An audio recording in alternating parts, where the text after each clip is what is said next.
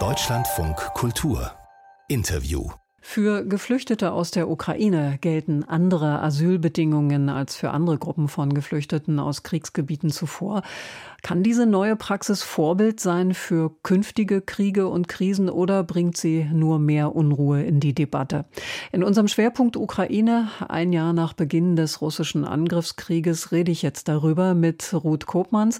Er ist Direktor der Abteilung Migration, Integration, Transnationalisierung am Wissenschaftszentrum Berlin und Professor für Soziologie und Migrationsforschung an der Humboldt-Universität. Und sein aktuelles Buch, das passt genau zu unserem Thema. Es heißt nämlich Die Asyllotterie Lotterie, eine Bilanz der Flüchtlingspolitik von 2015 bis zum Ukraine-Krieg.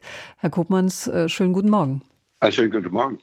Sie kritisieren am europäischen Asylsystem, es gleiche einer Lotterie um Leben und Tod, um Freiheit und Unterdrückung. Warum? Wir haben doch ein Grundrecht auf Asyl, auf das sich jeder Flüchtling berufen kann.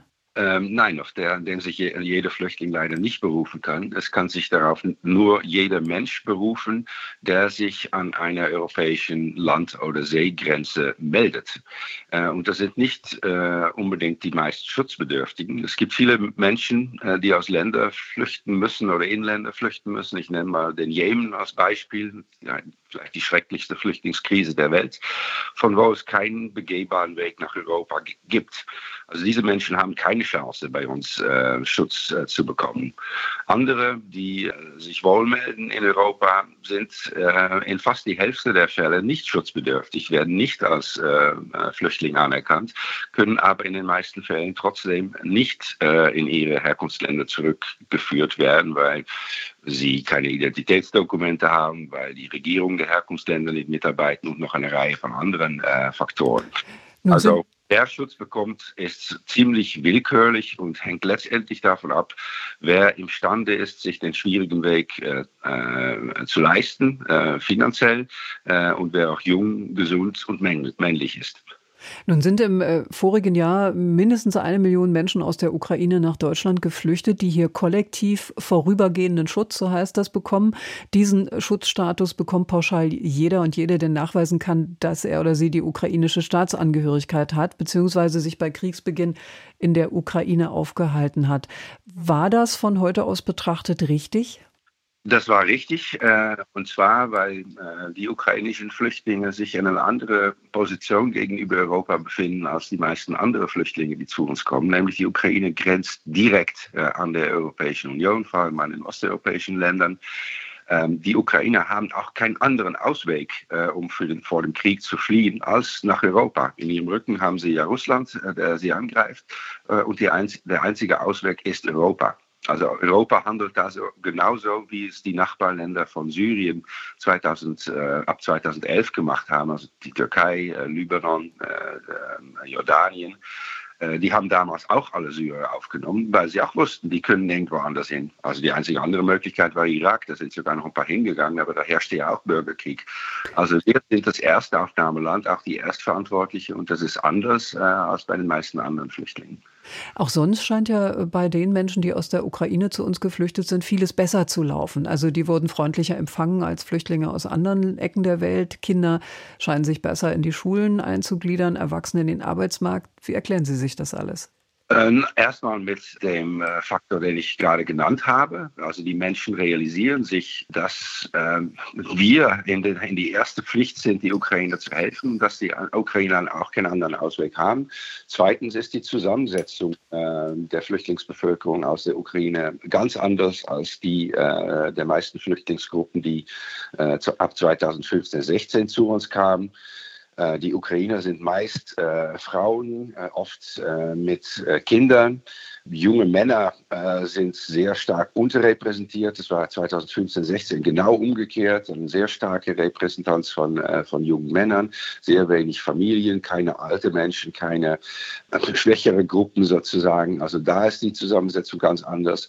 Und dann auch noch die, die Integrationsfähigkeit äh, bei den Ukrainern deutlich besser ausgeprägt, weil die meisten äh, relativ gut ausgebildet sind, über Bildungs- und Arbeitsmarkterfahrung äh, verfügen, die man in Deutschland gut gebrauchen kann, relativ einfach äh, integrieren kann. Also es gibt viele Faktoren, die, äh, die dafür eine Erklärung bieten. In Ihrem Buch plädieren Sie ja für einen radikalen äh, Schritt, also keine individuellen Asylverfahren mehr, sondern ein System, Systemwandel hin zu festen Flüchtlingskontingenten bzw. Quoten aus bestimmten Ländern, so wie das jetzt bei den Ukrainern ja ist. Was hm. wäre daran besser?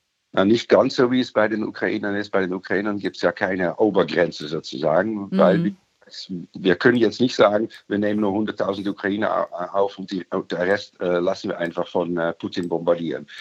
Aber in Bezug auf alle Länder, die nicht direkt äh, an der EU grenzen, schlage ich tatsächlich vor, um äh, nicht weniger Flüchtlinge aufzunehmen, genauso viele wie jetzt, oder vielleicht kann man sich dann sogar mehr leisten.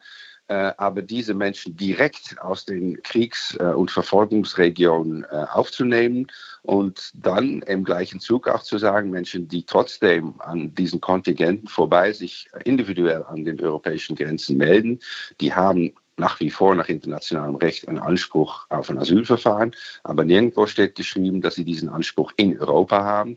Und da kann man dann Abkommen machen äh, in Drittstaaten um Europa herum, äh, dass dort die Asylverfahren für diese individuelle Bewerber durchgeführt werden. Aber wäre das nicht auch sehr ungerecht äh, für diejenigen, die zwar gute Fluchtgründe haben, es aber nicht mehr in das Kontingent reinschaffen? Das wäre doch auch eine Art Lotterie. Ähm, das ist weniger eine Lotterie, weil wir können das zumindest nach äh, Kriterien der Schutzbedürftigkeit machen. Das machen wir auch in ganz kleinem Umfang auch jetzt schon äh, zusammen mit den UNHCR. Also mindestens sorgen wir dafür dann, dass die Menschen, die wir aufnehmen, tatsächlich die sind, die am meisten schutzbedürftig sind.